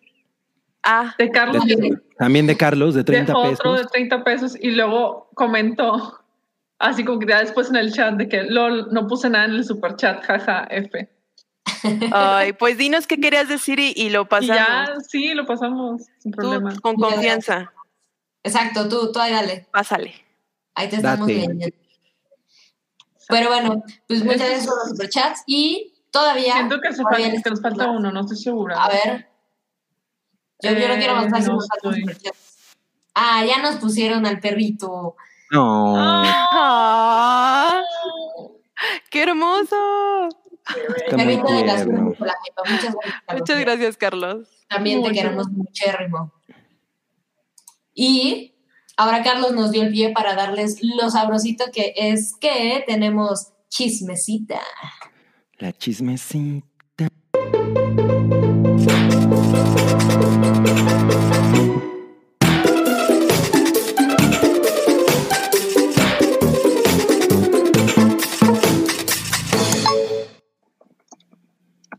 Como le descansamos, ahora sí le, le echamos este para las notitas y miren, dejamos este, dejamos que se cociera bien esta, esta historia para traérselas aquí. Fresquita, eh, chismecita, sí picosa, pero de esa que cae como sabrosón, ¿no? La que no da agruras. Esta es, es picante amigable. Con el esófago. Sabrosón. De entrada y de salida es amigable. Entonces, miren, el chisme es que Ajá. Phoebe Bridgers, la genial cantante estadounidense, anda con Paul Mezcal, que mencioné hace rato justo. Sí, como el De hombre más hecho, de hecho. propuesto por Oralia. Muy Pues es bien. que le dijeron que para todo mal el mezcal. No, no, no, no, no, dejen tú, dejen, dejen tú. Se conocieron y te empezaron a interactuar por Twitter. Sí. Y Pero porque habían trabajado partir de- juntos, ¿no? Bueno, no habían trabajado juntos, sino ella era eh, había musicalizado Nor- Normal People. Creo que sí. Cuando, ajá, o sea, ella, ella había musicalizado Normal People, que era una serie en la que salía eh, el dude. Y cuando ella eh, mencionó que ella había acabado el- su participación en la serie, él le tuiteó eh, algo así como me muero, ¿no? Y entonces empezaron a tener como estas interacciones como muy, ¿no? En, Ujú. No, pues es que ella En- también en- le dijo de que también estaba devastada con, con, con el final de Normal People, entonces. Ajá, y que él, él puso, no, me muero, y luego ella le puso, no te mueras, eres súper talentoso, y ya, Ajá. una cosa llevó a la otra, y pronto él estaba invitando unas malteadas en el Roxy. Ah, ese, es, ese es chiste de la Ciudad de México. Hablando Yo lo entendí. Sí, pero, pero es, es muy cagado, ¿no? Que, que se siente en la relación que nació de una interacción en Twitter, como, En Twitter. Como, como Elon Musk promete que ahora puede ser. Todos pueden encontrar el amor en Twitter. Ah, según él, pero, pero se supone que además, bueno, en- hubo una época en la que había chisma, había chisma de que el güey estaba buscando dates en Tinder. Sí, Ah, esa no me la sé. también. Y que fue cuando dijeron, no, a, a mí se me hace que anda con la Phoebe, ¿no? Y ya como que ahí, ahí poco a poco hicieron, fueron hilando el, el tema y pues ya resultó que sí. Y que sí. Y pues ahora son como The It Couple, ¿no? Sí, sí, más que nada porque pues este mezcal está teniendo mucha, pues se volvió súper popular por Normal People y próximamente va a sacar una película, este, se llama After Sun. La, creo que la va a estar distribuyendo Movie, no estoy segura si va a haber estreno en cine o no. Ok. Ahí por ahí escuché que sí, no estoy segura todavía. Es una película, es un drama de Charlotte Wales, creo. Y Phoebe está preparando nueva música próximamente. No, pues se ve, se ve increíble. Además, otra vez es esta, esta cosa curiosa de lo tenían súper escondido, ¿no? Sí, ¿eh? Sí. Cosas que no se ven normalmente en el mundo del espectáculo, pero son, son sorpresas cagadas. Dice Isabel que sí va a haber estreno en cine. Gracias por confirmar. Muchas Excelente. gracias. Bien enteradas aquí en la Hypa, me encanta. Perfecto. Sí. Muchas gracias, Isabel. Pues sí, e- eso es, eso es una chisma eh, Bonita. bonita, exactamente. Chisma del corazón, porque también, también nos gusta. Chisma del Cora. Exactamente. Del Ahora corazón. sí, vamos a aplicar la de les deseamos lo mejor aquí en la Hypa, para que nos inviten a la boda. Pero traemos, traemos otras chismas. mm, Miren, hay, hay chisma alrededor de una figura que, que está Es ahí como rara, ¿no? O sea, la verdad es que creo que como público no hemos agarrado muy bien la onda de todo lo que pasó Britney y de repente como que le seguimos tratando medio extraño a, a la pobre Britney cuando decide abrir la boca. Y no nada más eso, esta otra chisma es el, como que la gente sigue tomando decisiones alrededor de la vida de Britney sin que ella opine nada y ahora el Terrible. disque pleito, porque la verdad es que digo disque porque yo no sé ustedes qué opinan, pero que muchas de las eh, escandalillas que ha habido alrededor de Britney son súper fabricadas, ¿sabes? Es como de, ¿cómo se ha atrevido Britney a postear esto? Es, no, pues, Por no favor. no. Pero bueno, esta última eh, va de que Millie Bobby Brown dijo, se le ocurrió externar que le gustaría eh, representar a Britney en una, hablando de biopics, En una biopic. porque ella dice que siente que lo podría hacer bien, ¿no? que, que hay cierta conexión, que ella entiende y que lo podría hacer. Es su llamado. Híjole, yo, si, si yo fuera Britney tampoco sentirme sentirme halagada o no, ¿eh? O sea, Pues no. Es que, o sea, entiendo, por ejemplo, que eh, Bobby Brown, es, Millie Bobby Brown, ella, o sea, se identifique mucho porque comenzó su carrera muy chiquita y con un este, foco mediático muy cabrón desde muy pequeña. Entonces, sí está así como que ver cosas así como que la historia inicial de Britney, pues diciendo, no, pues sí me reflejo y sí me gustaría interpretarla en el cine. Pero, pues es una cosa es, ah, lanzar el deseo al aire que se manifieste a que de hecho... No, pase. to- to- total, totalmente, totalmente. O sea, yo, yo la respuesta de Britney, digo, es Ajá. una cosa medio pasiva, agresiva.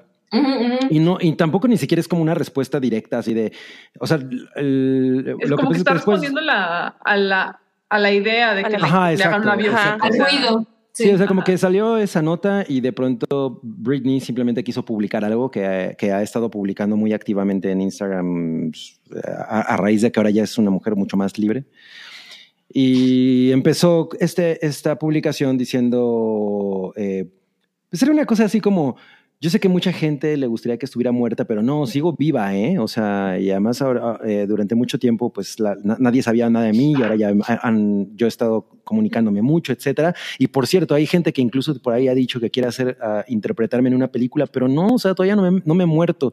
Y me parece muy cagado porque justo hablando ahorita de la película de Weird Al Yankovic, pues ese güey tampoco se ha muerto, ¿no? Claro. Ya tiene- Ajá. ya tiene un parody biopic.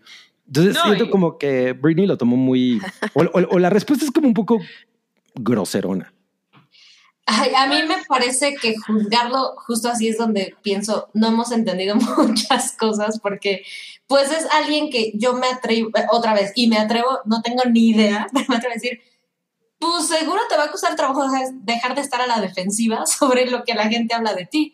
Y, y creo que no ha habido más ruido de Britney, incluso cuando fue todo el escándalo de, de, de la tutela y demás, es ahora que ella pues puede hablar y, y postea y demás, pues hay mucho más ruido y mucho más gente que se atreve a decir lo que Britney quiso decir fue, y, y yo poniéndome un poco en el lugar de ella, obviamente sin poder entender del todo la situación, híjole, me parece bien entendible que haya este tipo de situaciones cuando todo mundo sigue opinando de ti y...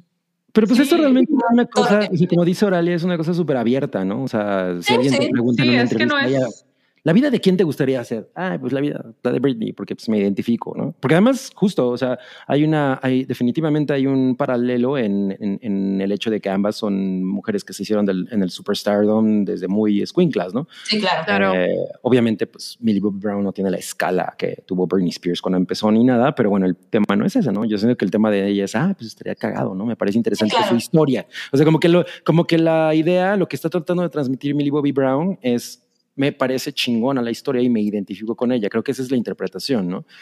Pero, pero, la- y la respuesta sí es como de, por ahí leí que hay gente, es como de, "Güey, no me he muerto, ¿eh? estoy viva, o sea, re- también relájate un poco. Estás... No sé. Yo, si todo el mundo estuviera de que, si hubiera pasado de que décadas sin poder decir lo que de verdad este, pienso y que mucha gente estuviera poniendo palabras en mi boca y me estuvieran obligando a actuar y hacer cosas para intentar hacer más rica a otra gente, que no soy yo, este, sí me, sí me cagaría mucho de que hablaran de esa, de esa manera, más que nada, porque sí se presta mucho a cuando, y sobre todo con las biopics, o sea, el género de biopic en particular, es los, o sea, fuera de Al Yankovic, que pues todavía está, no sé cuántos años tenga, pero no está tan grande según yo, pero muchas veces cuando se hacen biopics es sobre personajes o que ya están súper muertos o que ya están en la, más en la etapa de retiro. Por ejemplo, Elton John este, trabajó y fue así como que estuvo como supervisor y como que monitoreando cómo se hacía la de Rocketman. Y por otro lado tenemos películas estilo, no sé, la de Salud. Walk the Line, de sobre la vida Sí, de la Johnny de Cash y, Johnny Cash. y, Jun- y June Ajá. Carter. Ellos Con dos River todavía Phoenix. estaban- ajá, todavía estaban. Si bien me acuerdo, todavía Johnny Cash estaba vivo. Oh, Johnny Cash todavía estaba vivo cuando salió esa película, pero se ve, o sea, el género de la biopic en sí se ve como, ah, bueno, vamos a hacer esta, vamos a tomar esta historia y vamos a sacarlo de todo su contexto y presentarte un producto así de que específico para que se conozca a esta persona Sí. de esa manera. Entonces, pues, quizás Britney lo ve de que, oye, pues también, no sé, o sea, no, no que no esté muerta, pero así como que, pues, ¿qué pedo? O sea, todavía estoy muy chava para que me hagan una biopic también. Claro. Y sobre todo para que pongan a alguien más grande que ella, ¿no? Qué malvado. Ya, ya se había parmado por No está chido, esos, no están chidos esos chistes. Pero no soy fan porque siento que ella se, ha- o sea, se arregla para verse más grande para que dejen de estarla sexualizando. Siento que tiene que ver más con eso. que con Sí, no, definitivamente Ajá. hay una cosa que no está nada, nada chida detrás. de- nada O sea. Millie Bobby Brown, no, yo creo, yo ni siquiera creo que ella sea la que se arregla, ¿eh? O sea, Yo creo que es una cosa como a la mitad, ¿sabes? El, el- Ujú. su, su- su equipo hay una cosa que no, a mí personalmente no me parece tan chida de, de cómo manejan su imagen y pues ella tratando de sacar lo mejor de ahí, pero sí, o sea, entiendo perfectamente por qué las bromas, porque de verdad es una cosa incómoda, o sea, sí es una cosa muy impactante el ver las fotos de Millie Bobby Brown y pensar, ¿qué demonios, qué onda con esa mujer? Porque sabemos qué edad tiene, pero sí, sí, chiquitita. sí, hay una cosa muy, muy impactante.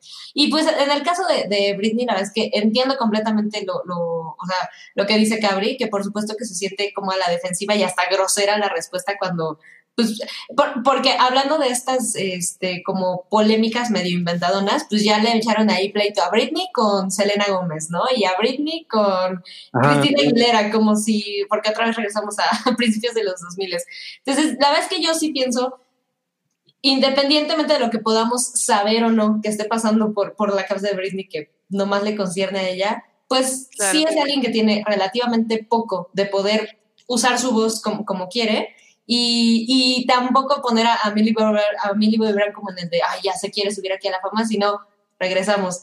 Pues son los medios tratando de hacer otra vez noticia de esta Algo que no- persona y sí, sí, y rescatan ciertos comentarios y entonces eh, yo creo que dijo que los bailarines de Cristina Aguilera estaban gordos, ¿no? Ah, sí, en claro. realidad, pues son cosas completamente artificiales, pero definitivamente aquí podríamos pensar que pues es entendible la posición de Por, por ejemplo, en ese, en ese caso, en el caso de esa, de esa nota, yo cuando leí el post dije, güey, no está diciendo eso, ¿no? O sea, eso no fue lo. Ajá, o sea, también no, no, no, no, no pongan palabras en su boca. Es, es siempre la comidilla de los medios, siempre es cambiar las palabras para que se haga polémica. Ajá, exacto. Sí, Y dado que ya no, dado que ya no hacen tantos, sacan tanta lana de paparazzis porque están las redes sociales, pues dicen, pues vamos a ver cómo nos colgamos para... Claro. Sí, lo que, lo que sí es que definitivamente Millie Bobby Brown no es, no es, no es muy buena actriz. Eh, Era justo lo que iba a decir. Me debes un chocolate. Sí, sí, pero ahí les iba a preguntar también, ok, independientemente de Molly- Millie Bobby Brown, buena actriz o no, biopic o no, ¿ustedes creen que podamos ver relativamente pronto algo de Britney Spears? O sea, la historia de Britney, no sé si contada por ella o no, pero ¿creen que pronto veamos algo así? O Nah, ¿Que no iba Ahorita, a haber un creo que- documental de ella? O sea, por Ha habido- ella. no, ha están habido sacando dos. documentales de, Ajá. sobre ella. desde Ajá, pero de ella, sí, pero alrededor. No, producido por ella no. ¿no? Sí, no, no. O sea, Ah. so far no. Pero, pero justo, o sea, yo siento que ahorita no es como necesariamente el momento. O sea, o- o, Sí. güey, quién sabe también, porque luego la gente así ¿Quién es, ¿no? sabe? De que, Pues mira, eh, están sacando, sacaron un documental a meses. O sea, no, no pasó ni un año del pleito de Deppie Amber y ya hay documentales. Igual con Sí, el sí, documental claro. de, de este. Ay, de este Army Hammer. Mm, Y de Cierto. Britney, previo al juicio, se hicieron como dos, tres documentales diferentes que no la toman en cuenta, by the way, pero De hecho. este, entonces, pues Bueno, es que Todo pasar. De que hay material, de que hay material, pues sí, hay material. Y que la gente se aprovecha, o sea, que va a haber gente que lo va a querer hacer, pues sí, pero. Pero la diferencia es que antes no podían tomar en cuenta a Britney porque estaba incomunicada, o sea, ella no podía dar ningún tipo de declaración. Ahora ya puede, pero creo que ella es la que no quiere que nadie más eh, se beneficie de contar su historia más que ella. Entonces, según yo, va a sacar algo como independiente. pues a ver Pues qué mira, mientras estaría algo chido. propio, chido. La Mira, pone Leo- Leo- León Sánchez, no creo, si aún no sale un biopic de Madonna, menos de Britney, pero pues está en, en- pero está cocinándose uno de La de Madonna. Madonna, Ya lo veremos. Ajá. Con el nivel de precisión que el biopic de Luis Miguel, aparentemente, por la cantidad de intervención que Madonna O de. Weird Al, ¿no? Sí, sí, sí, sí. O de Rocketman. Mira, Ay, a Rocketman mí me gustó mucho Rocketman. Ligeramente más honesta que muchas otras biopics que hemos visto. Rocketman, Sí.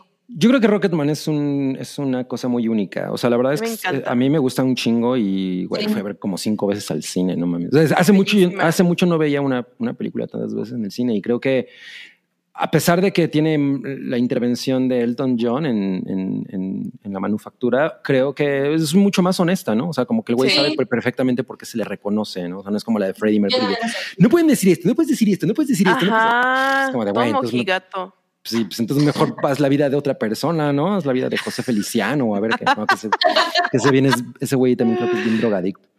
Pero este, pero sí, bueno, pues a ver, a ver que ojalá haya algo de Britney. ¿Saben qué me gustaría más? Como una especie de, doc- de documental de, pues como de, a lo mejor como de su reconstrucción, ¿no? O sea, eh, por ejemplo, esto, este que hubo hace como un par de años de Taylor Swift, que pusieron en, en- ay, ¿cómo se llama? Americana.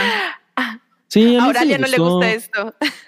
No, es que ya lo vi y no me pareció extraordinario. O sea, me pareció que fue un ejercicio más de PR para. Sí, no, totalmente, Sí, pero justo, pero creo que es como un, o sea, en el caso de Britney puede ser como un vistazo mucho más eh, realista de cuál es el momento en el que está ella ahorita y creo que eso estaría chingón, en lugar de algo de como una recopilación de sus Claro. Sí, mejores definitivo. momentos, ¿no? O sea, Definitivo. Sí, que me parece además, por lo que estamos viendo también, a la gente creo que le incomoda un poco, pero es lo que quieran de ver, de ver de Britney, es lo que postean en sus redes, ¿saben? Y la gente no deja como de opinar el, ay, pero es que pareciera que está medio rara, ¿no? Ay, como que nos preocupa. Enseña mucho. Eso es lo que quiere enseñar Britney, ahí está, ¿no? No, no, hay, no hay edición, no hay PR de por medio, lo que quiere decirnos Britney, pues es, eh, aparentemente, ¿no? O sea, queremos creer que es genuinamente quien está detrás de lo que postea, entonces, pues sé ahí la, la, la Britney de hoy en día. Yo no dudo que si, pues al final es, o sea, le, le deseamos, por supuesto, a lo mejor personalmente diría, si se quiere retirar, adelante, o sea, pensaría que es después de todo lo que vivió, es per- perfectamente comprensible decir, hasta aquí, ¿no? O sea, tengo mis millones, no viviré. Pero de todas formas, pues al final, pues es a lo que se dedica, ¿no? Entonces también increíble si en algún momento decide o hacer música o mostrarnos su vida de otra forma, pues ok. Yo sí creo que aquí entra un poco la responsabilidad de de, de, quién quieres escuchar esta historia, ¿no? Entonces, pues chismecitas como esta pueden estar cagadas para discutirlas aquí, pero en realidad, pues no son de boca de nadie más que hay el, el, cohetecito que echó la revista o el medio que decidió replicarlo. Y en realidad no existe, ¿no? La, la polémica. Y pues Britney sale y nomás dice, a ver, no hay nada, ¿no? No importa si fue chisme o no, pero pues no hay nada. como ahora puedo decirles lo que pienso y lo que creo, no hay nada y no quiero que la Millie Bobby Brown sea, sea la Britney. Entonces, e-, eso me parece la verdad liberador. Porque, pues, Britney libre. Britney libre. Pues sí, a ver qué. A ver qué. Por lo menos yo sí tampoco vería una película con Millie Bobby Brown como Britney. No me la imagino. Yo, yo la verdad es que igual no le deseo mal para nada a Millie Bobby Brown, pero ahora que está en Nola, en Nola 2, pues probablemente la ve, pero sí pienso no, ha hecho mucho por su, por su desarrollo histriónico esta mujercita. Sí, desgraciadamente. pero A, ver qué tal le va. Pero miren, ya nos estamos acercando justamente al final. Esa era nuestra última nota. Oralia, Oralia quiere decir algo. Eh, eso. Ah, no, yo, yo vi el dedito. Vi, vi, ah, nomás saludé. Así como que... Así. Ah, pensé que ya iba el, el rant. Pero, no, antes, antes de cualquier bueno, no, ya sé que no hay por favor ve a ver Cerdita y, y quiero que nos mm. Sí, también quiero saber qué opina Oralia. Sí, tengo muchos pendientes de 2022. También tengo, o sea, tengo, no he visto Fresh, por ejemplo, tampoco. Ay, yo tampoco. Y si, si viste Barbarian, viste Fresh. no, no es cierto. sí, Barbarian. Vamos las dos juntas a ver si es cierto, cabrón. ya no está tan fresh, dice la ah. Sí, pero bueno, ya se acercan estas, estas, ya hay muchas películas que si se las perdieron en el cine, están muchas en streaming y oh, ya viene la carrera de, de la Oscariza. Ya, es cierto. E, esto, esto exactamente la carita de Oralia. Esto que nos puede eh, medio caer gordo a veces, que es el o te quedas fuera o, ves todo, ¿no? Porque ya viene. No, y más que, por ejemplo, ahorita va a salir la de este, Wakanda por siempre y ya todo el mundo le está de que, no, es que a ver cuántas nominaciones a los premios se lleva. Es de que, güey, ya, relájense, no. Podrá estar muy chida lo que quieran, pero dejen de pensar en las películas nada más como vamos a ver cuántos premios se sacan. O sea, es una lógica muy tonta eh, y muy, ah, para ver películas. sí, es, es, es muy eh, psicópata, ¿eh? O sea, la, la verdad. Sí, entonces. Sí, es horrible de güey. y para el tipo de películas que premian, no manches. No, y Además, güey, ¿a quién le importan los Oscars? Ya, o sea. Ya. Son, son premios muy locales, entonces ya es como que. Sí. Solo cuando cachetean gente les importa. a ver, Ojalá pasaran ese tipo de cosas más seguido. Para que sean interesantes. Para que sean interesantes. Estoy segura de que veremos más, de esas este, triquiñosidades. Sí, hubo un pico en la audiencia, entonces. ojalá le den el Oscar a Iñárritu y, y su bacaña y le diga: Estoy muy feliz por ti, pero tengo que decir que Wakanda Forever fue la mejor película del año. claro. Ay, no. Oigan. No, sería muy cabrón. Oigan, cayó un super chat de último momento. Dos super chats de último momento. Dos, a ver, échenselo. El primero es de Cintia Becerra, nos deja 129 pesos. Muchísimas gracias, Cintia. Y nos dice: Vaya sorpresa las reseñas de Bardo en el Hype y Hypa. No quería verla porque Iñarito, pero ahora no, no sé. Francamente pensé que sería universalmente trasheada. No, no, no, mira, qué bueno. Con contenido de calidad para, para moverte la realidad, Cintia. Y sí. Yamiau, haznos el honor, por favor. Claro que sí. Otro superchat de Diego Imanol nos deja 65 pesos. Muchas gracias. Y dice, hace rato no podía escucharlas en vivo. Qué chido es poder hacerlo. Abrazo. Ay, muchas gracias. Abrazo. Oye, quiero mencionar el comentario de Hugo Irineo que dice, pues están presionando para postular Terrifier 2 a los Oscar. Vi eso. vi eso y me pareció así como, órale, qué cosa tan cagada. Que por cierto, eh, vi que se va a estrenar en salas mexicanas el 26 de, diciembre. Ya, a mí no me gustó, pero pues ahí está. Pero para bien que- por ella. vean, pero bien por ella, exacto. Pero qué ruidazo está haciendo, ¿no? O sea, Muy cabrón, sí, sí, muy es- cabrón. ¿Por qué? Pero Qué bueno, vamos. Pues porque es una película muy, muy violenta, muy, muy gráfica. Em, o sea, sí les puedo decir que, que pues sí entiendo el, el pedigrí que tiene. Es, es, es muy, es muy cruel y, y- Ujú. y los asesinatos hace mucho no veía como algo comercial con esas características. Entonces, pues ahí, ahí está, ¿no? El tema. Creo, creo, creo que es eso. No tiene otro valor, eh, la verdad. Me imagino. Pero, pero a veces el valor es ese. Sí, sí. Y, y bueno, el, el- personaje, el payaso de Art the Clown, eh, creo que sí es emblemático. O sea, tiene, tiene, tiene como características muy. por- Porque es, porque, por ejemplo, no- es como un mimo, ¿no? O sea, no, no nada más no habla, sino no, no escuchas ningún sonido emitido por el personaje y la manera en la que está vestido, pues sí es como muy característica. O sea, está más chingón disfrazarse de eso que de, de- de Jeffrey Dahmer. dice, dice la producción Mimo Por el mucho. Mimo el asesino. Sí, exacto. Pues miren, con eso nos vamos. Que yo nada más les iba a decir que a Beth sí le importan los Oscar porque dice que Ah, hace sí. con, con Amix, hacen quiniela y cenita de gala. Me encanta Eso está eso. padre. Eso está Pues, padre. o sea, es como un pretexto para Por eso te quiero para empedar, Exacto, es un pretexto. Y- ajá, o sea, pero ya son así de...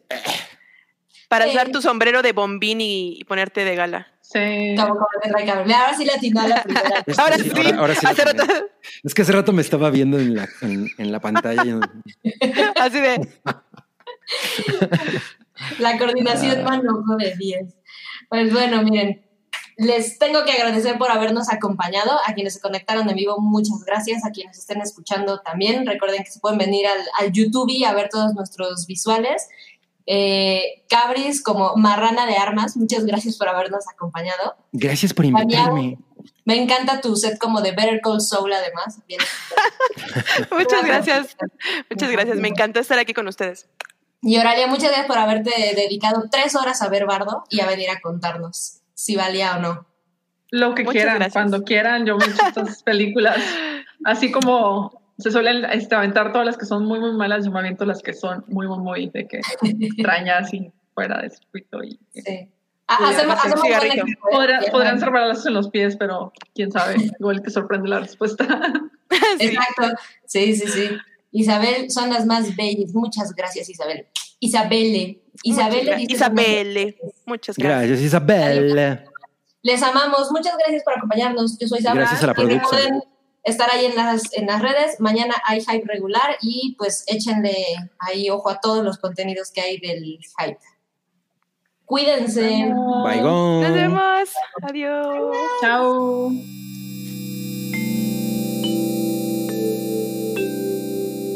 La Hypa es parte de la familia de podcast del Hype. Obtén contenido exclusivo en patreon.com, diagonal el Hype.